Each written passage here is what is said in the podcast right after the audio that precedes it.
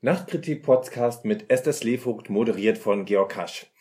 Esther, die Berliner Bühne am Kurfürstendamm, das ist zum einen das Theater am Kurfürstendamm, zum anderen ist das die Komödie, sollen ihr Domizil verlieren. Was ist da los?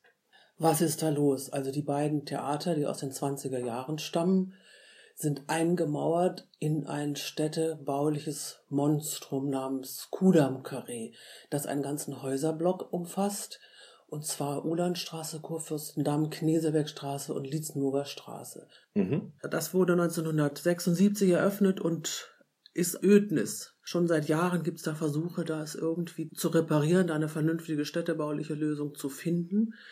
Und die Investoren, die man dafür gewinnen könnte, sagen aber immer, die Filetgrundstücke, die man am teuersten vermieten könnte, sind eben blockiert durch diese beiden Theater, die sich dort befinden seit den 20er Jahren. Und deswegen sollen sie abgerissen werden oder an irgendwelche Städten ausweichen, wo sie nicht so teure Plätze belegen.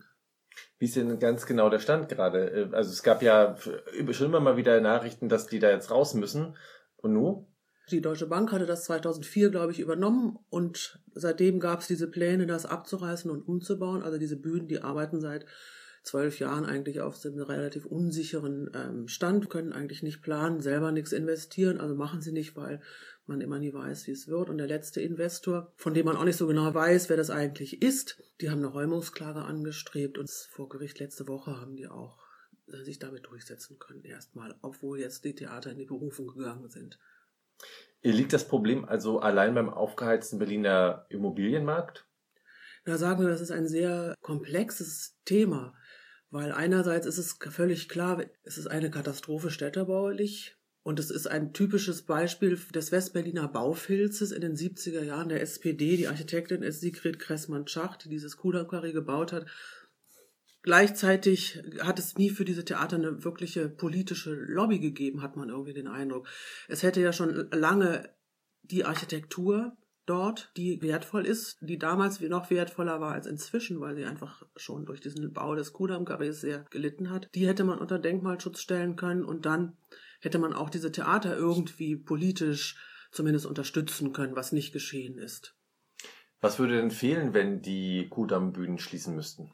Was würde fehlen? Ist, die wurden eröffnet schon in den 20er Jahren am Kurfürstendamm, das damals eine europäische Filmmeile war. Ein Kino nach dem anderen, der erste deutsche Tonfilm ist dort gelaufen. Und schon damals haben sich Eugen Robert, das war der, der das erste Theater gebaut hatte. Der hatte auch die Münchner Kammerspiele gegründet. Der hat 1921 das erste Theater am Kurfürstendamm dort gebaut, weil die sich dachten, wie können wir irgendwie dieser Konkurrenz, dem Film, begegnen. Wir machen kleine, intime Theater, wo die Leinwandstars selber sozusagen live noch erlebbar sind. Nicht nur in gigantischen Lichtspielpalästen, sondern da kann man diese Schauspieler, die du in den Filmen siehst, die kannst du dann da live erleben.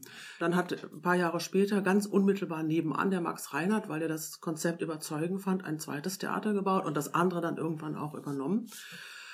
Und das setzte sich nach dem Krieg eigentlich auch fort, dass man da, als dann das Fernsehzeitalter angebrochen war, die ganzen Fernsehstars live auf der Bühne erleben konnte, auch in irgendwie Komödienformaten. Aber es gab eben auch Zuckmeier da. Es gibt auch immer wieder ernste Sachen, Ellen Eichborn oder die man auch im Deutschen Theater sehen könnte oder in Tracy Letts. Genau. Und was würde man vermissen? Es gibt für dieses Theater ein spezielles Publikum, das man einfach ignoriert und das irgendwie nicht vorkommt, auch in der Kulturpolitik.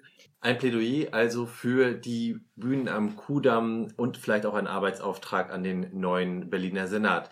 Das war der Nachtkritik Podcast. Haben Sie einen schönen Tag.